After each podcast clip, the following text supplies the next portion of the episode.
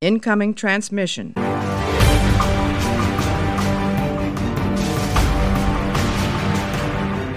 Hallo und herzlich willkommen zu einer neuen Ausgabe Warpcast. Heute wieder mit Bulls Bulletin, mittlerweile Teil Nummer 7, wenn ich richtig liege. Bei mir ist Mario. Hallo Mario. Hallo Mario. Äh, hallo Zuhörer. Ja, ich werde wieder nicht begrüßt. Das ist schon wieder sehr charmant von meinem lieben Mitpodcastern. Aber hey, so fühle ich mich wohl in meinem eigenen Studio. Wir sprechen heute über Periroden Neo Band 15 aus dem Zyklus Expedition Vega Schritt in die Zukunft von Bernd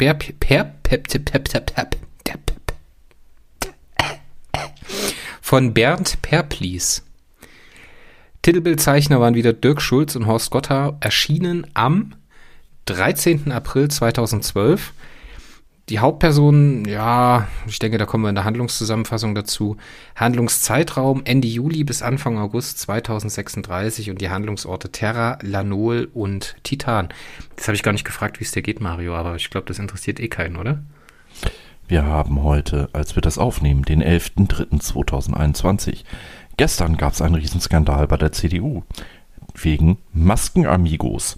Heute der nächste CDU-Politiker Morgen in diesem Studio der nächste Bullshit-Storm, auch CDU. Wir tragen keine Maske privat als Politiker, weil wir haben es ja nicht nötig. Und gleichzeitig trudelt uns die Nachricht ein, wie in Neo zu lesen. 2040 werden wir ungefähr 3 Grad Erderwärmung haben. Das ist der Punkt, wo etwa 5 Milliarden Menschen sterben an Hunger und Durst geile Zukunft. Sieht gut aus zurzeit, ne? Läuft richtig, richtig gut.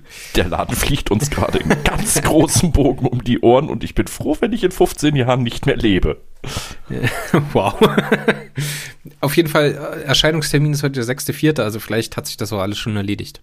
Tja, wer weiß, vielleicht sind bis dahin die Bierkoniden gelandet und ersaufen uns.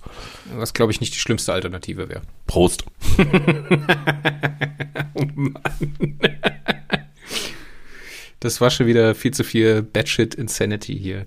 Aber okay, dann, äh, ja, was denkst du denn über das Titelbild, Mario?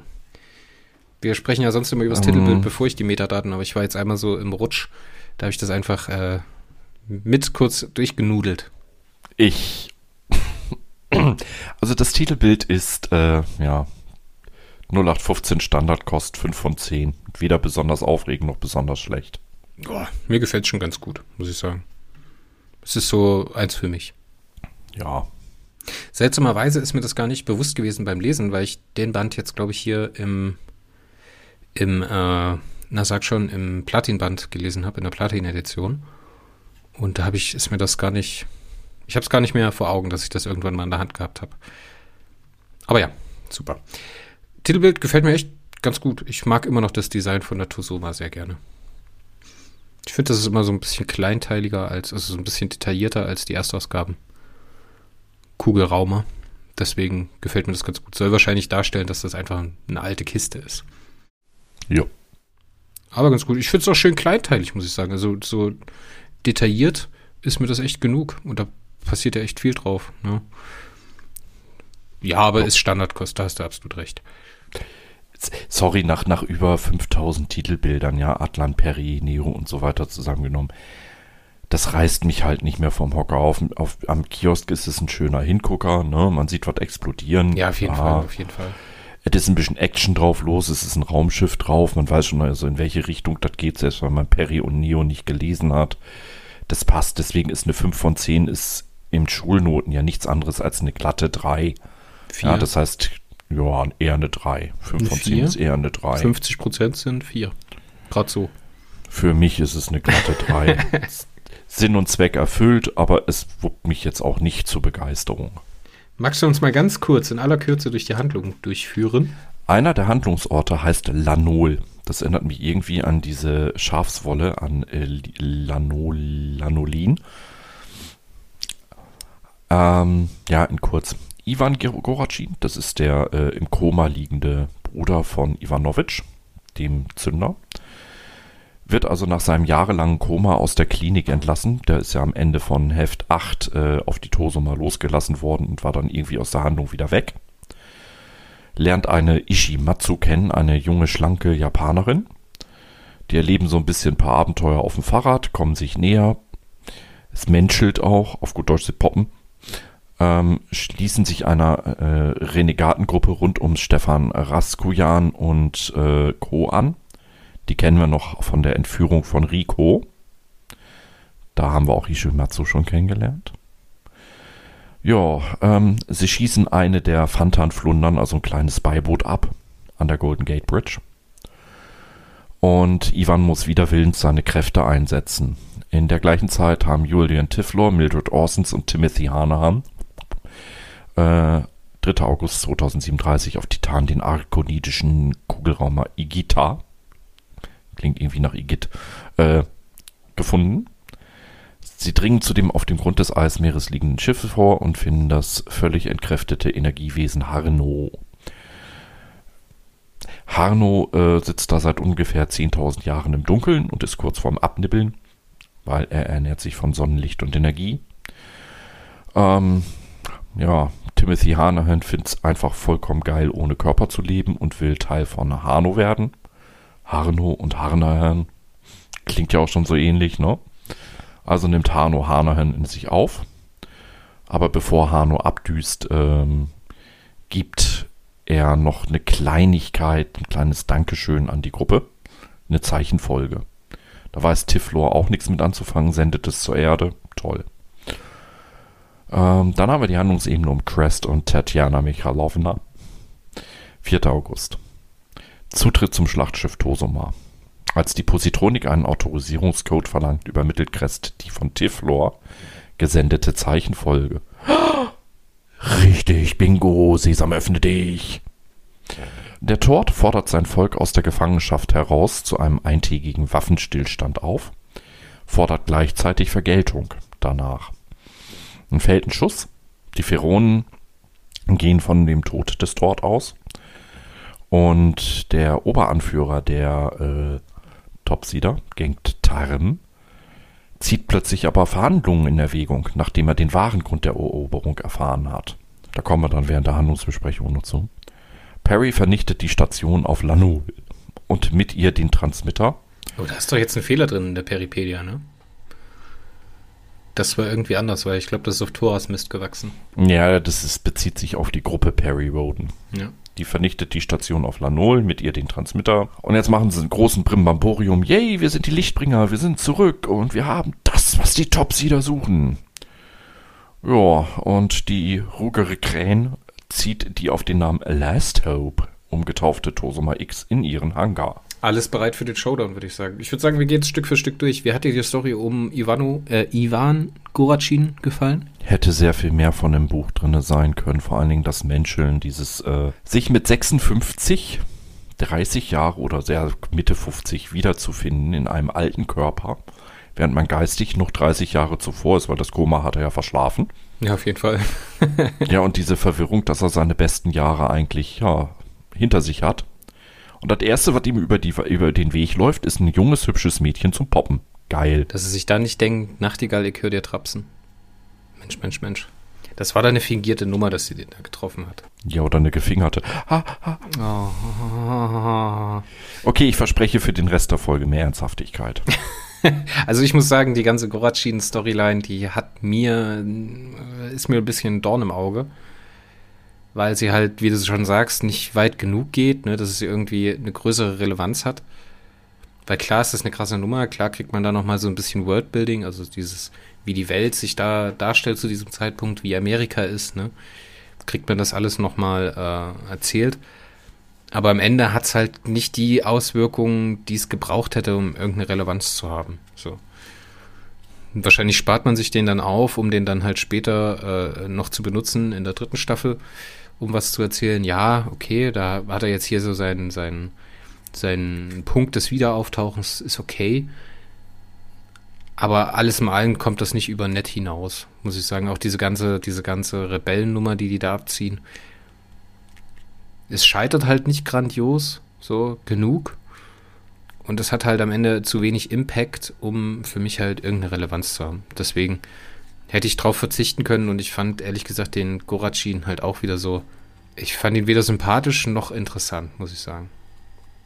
Weil es halt nicht weit genug gegangen ist. Ja, er bleibt ein bisschen distanziert, ein bisschen generisch, da kann ich mit leben. Er will die ganze Zeit kein Werkzeug mehr sein. So, ich glaube, da beginnt sein Charakter in dem, in dem äh, Setup. Also, dass er sagt, ich will keine Waffe von irgendjemand anderes mehr sein. Ich will nicht mehr, dass mein Bruder mich misshandelt, also missbraucht für irgendwas oder halt äh, Monturney. Und dann am Ende lässt er sich halt wieder dazu herab, äh, die Waffe von jemand anders zu sein. So, ja. Ja. Also das war, aber da kann Bernd wahrscheinlich nichts für. Das war wahrscheinlich wieder Exposé, ne, die die beiden zusammenbrachte. Da würde ich Bernd Perplis sagen, er hat aus einem blöden Setup das Beste gemacht. Ja, auf jeden Fall, auf jeden Fall. Ishimatsu war mir ein bisschen sympathischer. Ich meine, okay, ist halt eine Frau, ne? Die mag ich in Romanen irgendwie immer ein bisschen mehr. Ähm, sie ist auch eine Mutantin. Sie kann Bilder von weit entfernten Orten entstehen lassen. Und sie hat ein kleines Geheimnis. Ihr fehlt ein Fingerglied und sie hat Tätowierungen. Hm, wo kommt sowas vor in Japan? Klischee. Yakuza. Ja. Hättest du jetzt noch nicht mal auflösen müssen. Nee, aber du hast natürlich recht, die war auch sehr viel sympathischer. Die hat sehr natürlich gewirkt, das muss ich sagen. Aber alles mal allen lässt mich das Schulterzucken zurück. Was mir ganz gut gefallen hat, war die Szene auf der Golden Gate Bridge und äh, dass die Fantan die Golden Gate Bridge klauen wollten. Das fand ich wirklich eine sehr schön, schöne Idee. Bisschen lustig, aber oh, ja. Als die beiden dann diesen Bericht von der Golden Gate Bridge gesehen haben im Fernsehen, taucht ein äh, Fernsehausschnitt auf, der äh, erzählt wird. Und da führt der Reporter ein Interview mit einem Sachverständigen. Und der Sachverständige, kannst du dich noch an den Namen erinnern? Nee. Der heißt Dayton Ward. Und Bernd Perplis hat äh, mit dem Christian Humberg zusammen eine Trilogie für Star Trek geschrieben, die da hieß. Jetzt komme ich wieder nicht auf den Namen. Mensch. Verdammt. Das muss ich gleich mal noch nachschauen. Auf jeden Fall hat er auch Star Trek-Romane geschrieben, gemeinsam mit dem Humberg zusammen. Und äh, Dayton Ward ist ein anderer sehr beliebter und bekannter äh, Star Trek-Autor. Ich weiß nicht, ob das ein, so ein kleiner Deal zwischen den beiden gewesen ist oder ob der damit äh, eine Message transportieren möchte, weil der Dayton Ward hier in Periron Neo kommt halt nie unbedingt so gut weg. Du, ich gehe davon mal aus, dass man ähm, hier und da Leute mal verbrät. Ich meine, äh, hat ja der Hubert Hensel auch mit meinem Namen damals in, in Heft äh, 1936 das goldene System gemacht. Ja, man holt sich Inspiration von Fans, man nimmt die Namen, man verballhornt sie ein bisschen. Ähm, ist doch nicht schlimm. Ja, ich fand es aber schön, weil das äh, so aus der Zeit kommt, als auch dieser Doppelroman, also diese Trilogie mit ähm, Humberg passiert ist. Ja, kann ich nicht einordnen, ich nix Trekkie. So, jetzt muss ich ganz kurz gucken.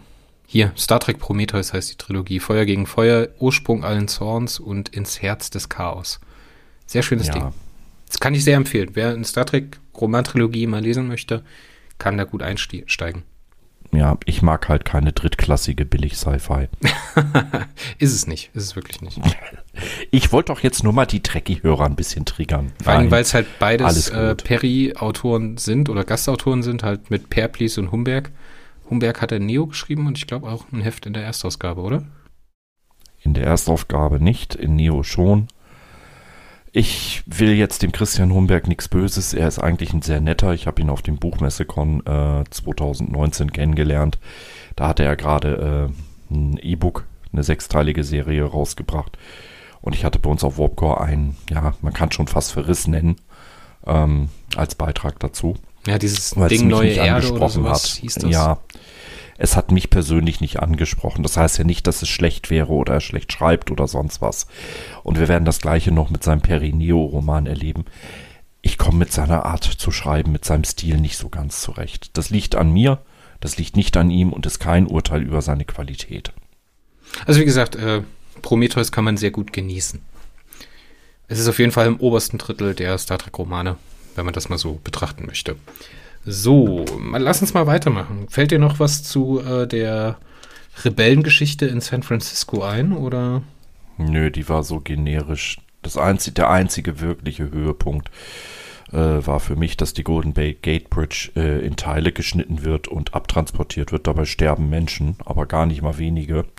Zum einen werden einige verdampft ne, durch den ähm, Impulsstrahler und andere werden äh, fliegen, fallen dann einfach von der Brücke mit ihren Autos. Also man kann da von ein paar tausend Toten ausgehen. Und da zeigen die Fantan mal wirklich, dass sie in ihrer Gier absolut gar kein Maß kennen. Was ist ein Menschenleben für sie wert? Gar nichts. Stehst du ihnen im Weg, bist du tot. Ja, auf jeden Fall. Ich also erinnere mich da auch Mal, so an leichten Gore, als dann geschildert wurde, dass äh, Menschen halt teilweise zerschnitten wurden an der Stelle, mhm. wo die äh, Brücke aufgetrennt war. Das war schon recht explizit. Für mich hätte man das durchaus noch ein bisschen deutlicher und länger schildern können. Ja, du hättest dir nochmal ein 150 Seiten Band nur für diese Stelle mit ein bisschen Görchen. Nein, aber so, hm, boah, eine Seite mehr hätte ganz nett gewirkt. Ich bin halt ein bisschen Gore-Fan. Vor allen Dingen hätte es halt ganz gut in der, finde ich, also in der Handlungsebene gepasst, weil das ja am Anfang doch so entschleunigt ist mit den beiden. Ne? Die treffen sich ja dann auf diesem Trail und fahren gemeinsam Mountainbike und an der Schanze und dann traut er sich doch zu springen und sowas und danach kommt halt so ein krasser Cut und das endet in dieser, in dieser äh, Szene auf der Golden Gate Bridge. Das hätte ich so als eine zusammenhängende Kapitel ganz gerne gesehen, dass das so friedlich und so ein bisschen techtelmechtelmäßig anfängt und dann halt in dieser krassen Katastrophe endet dann wäre mir auch diese Charakterentwicklung von Goratschin dahin, hätte mir dann wahrscheinlich auch ein bisschen besser gefallen, hätte man das so gelöst. Ja, aber wie gesagt, du sagst ja auch schon, das riecht sehr nach äh, Exposé. Vorgaben. Ja, und ich muss auch ganz offen gestehen, dass mit der Golden Gate Bridge war das erste Mal, wo ich die Fantan nicht nur so hm, ja, sehr ambivalent sehen konnte, sondern echt mal gedacht habe, ihr kleinen Mistviecher. Ja, auf jeden Fall. Also die kommen da schon sehr, sehr böse rüber. Also auch als Antagonist, den man durchaus auf begründete Art und Weise hassen darf. Vor allem, dass sie halt so überhaupt gar nicht interessiert. So, sie tun das ja nicht, weil sie böse sein wollen, sondern sie tun das ja, weil sie ganz andere in ganz anderen Kategorien denken und halt das Besum für sie im Zentrum steht und halt nicht, was beim Mitnehmen von dem Besum halt passiert. Das interessiert sie nicht, dafür haben sie überhaupt gar kein Gefühl. Und das macht sie halt so kalt und unberechenbar und das ist halt echt gute Entscheidung gewesen, das hier nochmal so zu verdeutlichen. Auch ja. wenn es halt am weiteren Vorgehen relativ wenig ändert. So, es hat auch die Aktion mit der Golden Gate Bridge hat für mich zu wenig jetzt neudeutsch Impact, ne? also Einfluss auf die Resthandlung. Lass uns mal zum äh, für mich persönlich Tiefpunkt des Romans kommen. Julian Tiflor, Mildred Orsons, Timothy Hanahan. Ähm, ja, das Auffinden dieses Energiekugelwesens Harno, das war eine Reminiszenz an die Erstauflage. Da ist das ja ähnlich passiert. Und da ist auch Hanahan später in Harno aufgegangen. Ja, ist ein Easter Egg für Erstauflagenfans, ist aber hier eigentlich im Prinzip völliger Bullshit. Weil was hat das in der Handlung zu tun? Ähm, mal abgesehen davon, dass Julian Tiffler, Mildred Orsons und Timothy Hanahan den akonitischen Aufklärer fliegen, äh, weil sie Computerspiele affin sind. Okay, kann ich kaufen dass man ihnen diesen Aufklärer im Vorheft überlassen hat, glaube ich, haben wir auch schon festgestellt, war irgendwie hm. komisch. Ja, ob das jetzt wirklich so Sinn ergibt. Ähm, dass man dann am Boden auf, von Titan, von einem Mond, äh, wo ja ein Signal herkam, einen arkonitischen Kugelraumer, die Igita findet. Okay. Okay, okay, okay, okay äh, weißt du, wir sind im Sol-System, ja.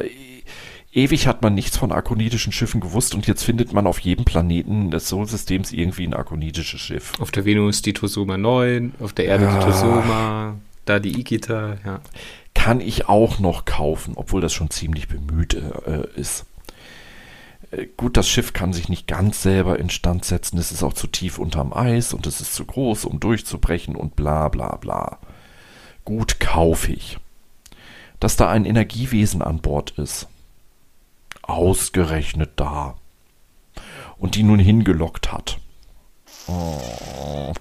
Langsam fängt mir der linke Zahn an weh zu tun. Aber kaufe ich auch noch. Aber dann nimmt dieser Harno nach ein bisschen Gesülze, der 10.000 Jahre lang nicht zu fressen bekommen hat, ne? weil Energieesser. Nach ein paar Stunden Sonneneinstrahlung genau in dem Augenblick, wo sich Fanta nähern, ist er satt und sagt, mach die Biege.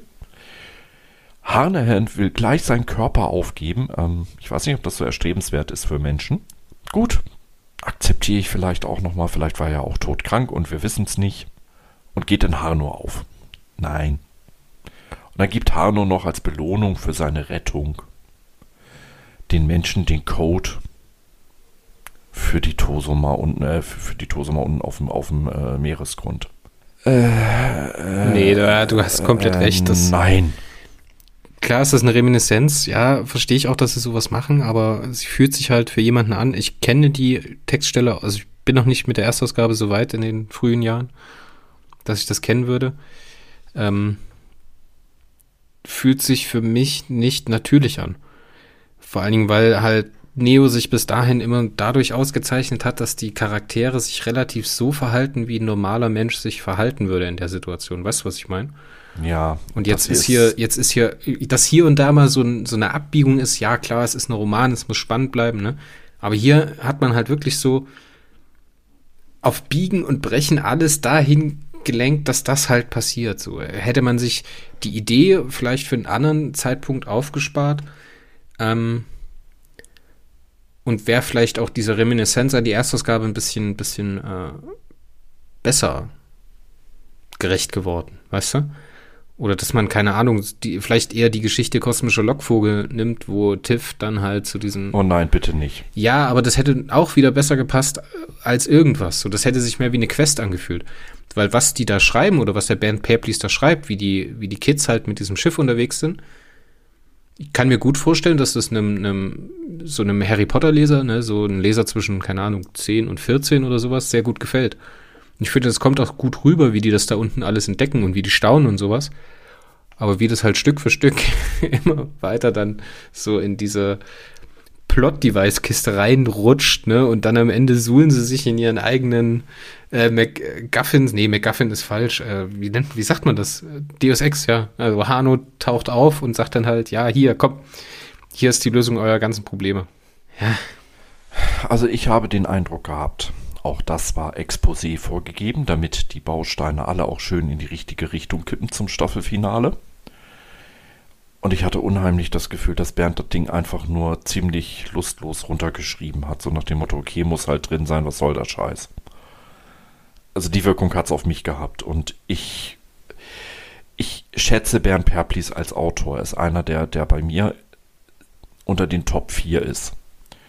Und ähm, ich, ich weiß, wie geil er schreiben kann durch Am Abgrund der Unendlichkeit. Oh ja. Habe ich übrigens auch auf Warpcore beschrieben, äh, äh, eine Rezension zugeschrieben. Geiles Werk. Aber das da, das fühlte sich für mich nicht nach Bernd Perplis an. Das fühlte sich für mich nach Pflichtübung. Muss halt drin sein. Soll der Scheiß. Okay. Aber ich finde, ich finde, der Roman ist so zusammengestellt von den Handlungsebenen, dass halt der, die erste Handlungsebene mit äh, Gorachin und Ishimatsu, das hat ihm gefallen. Ne? Da ja. hat er aber anscheinend mehr Auflagen bekommen vom Exposé her, ne? beziehungsweise war das wahrscheinlich eine Idee, die er nicht selber entwickelt hat.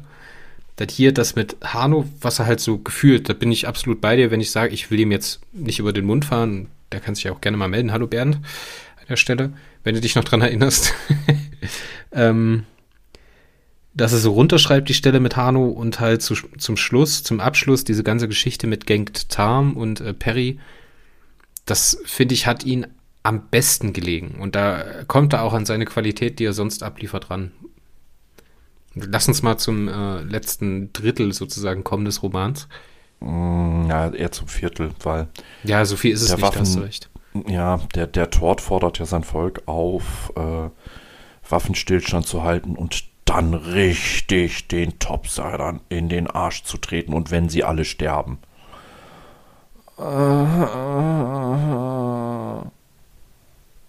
Nein.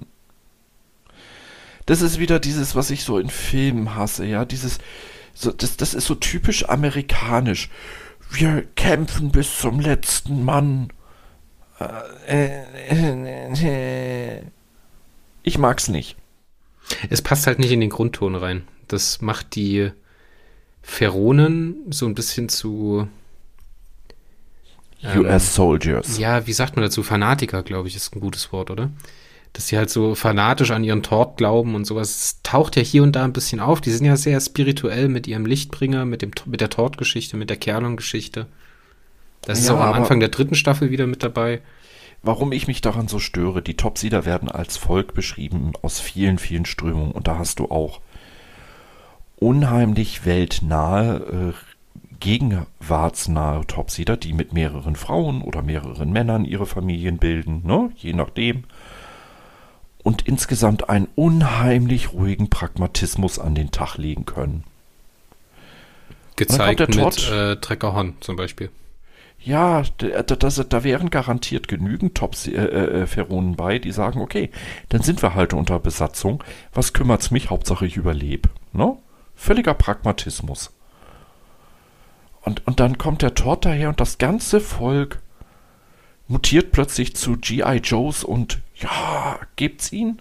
No, I don't buy that. Aber ich finde den Weg dahin, der ist schon cool der erzählt. Also wie das gemacht ist und wie das gelöst ist, das macht schon echt Spaß zu, legen, äh, zu lesen. Ne? Wir haben ja dann den Gang Tam, der diesen Tort dazu zwingt, diesen Waffenstillstand auszurufen.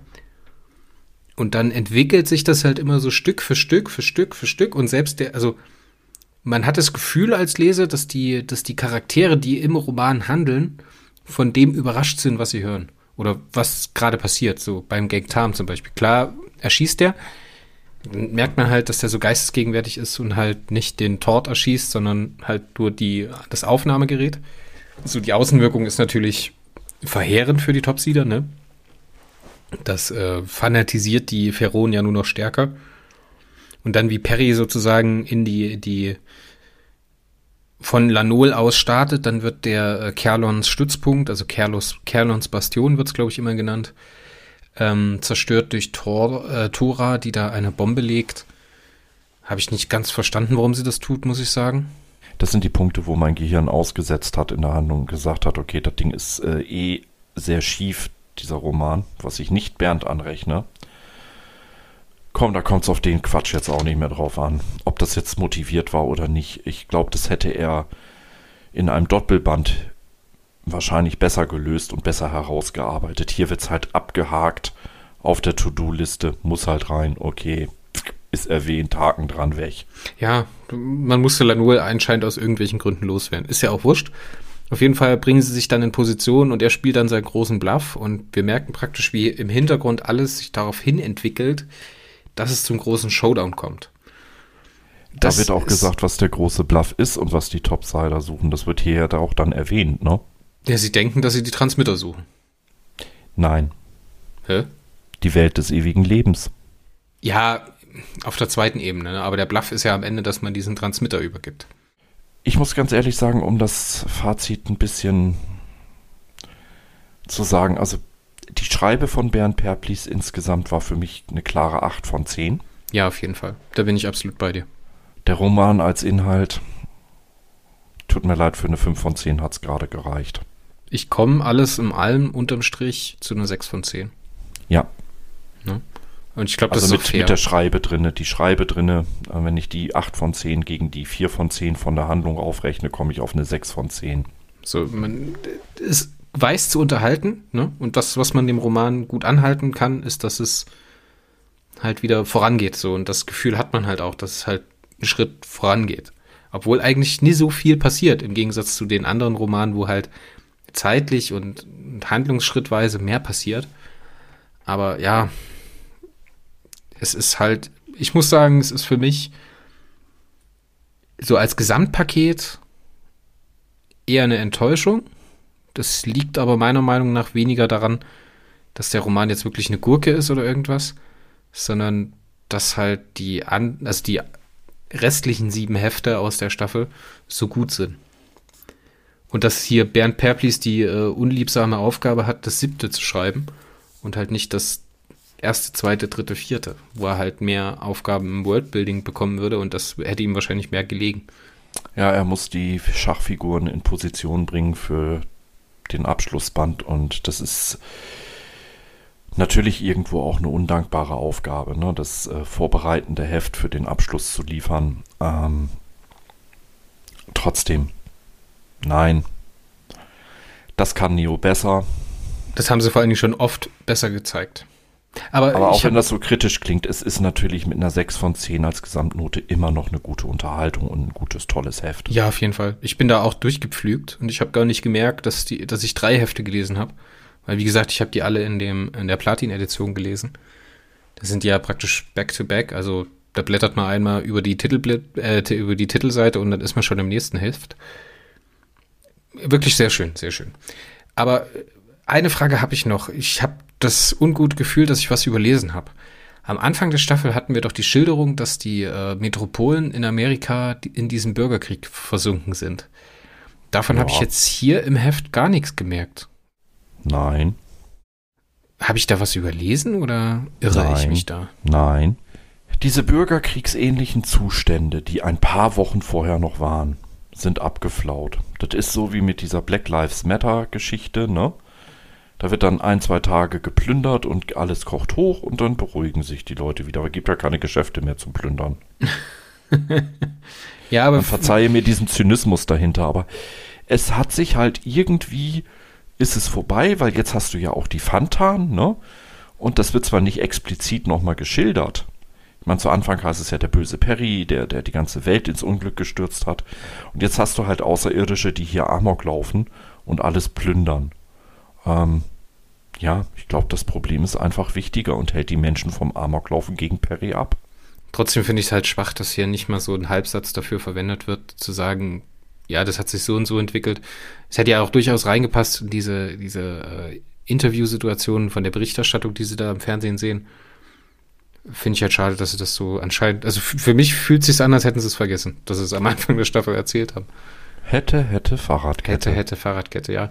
Wie gesagt, 6 von 10. Ich habe als abschließendes Fazit in mein Heft geschrieben, meh. Ja. Aber hey, beim nächsten Mal kommt das grande Finale, dann sind wir auch zu dritt. Habe ich das richtig? Ja, wir sind zu dritt, genau. Der äh, unvergleichliche äh, Mario Stars, der äh, Kickboxende, der boxt uns dann alle der kickboxende Sven Fesser und meine Wenigkeit werden dann äh, einmal über das Heft sprechen, die Nummer 16, als Heft, ne? so wie wir das jetzt die letzten Male gemacht haben. Und dann nochmal in einer kleinen Runde über die Staffel insgesamt, so als, als Gesamtpaket. Ja, ein bisschen lästern. Ja, einfach nochmal einen Schlussstrich ziehen, damit wir praktisch das äh, Fundament haben, bevor wir dann in die dritte Staffel starten.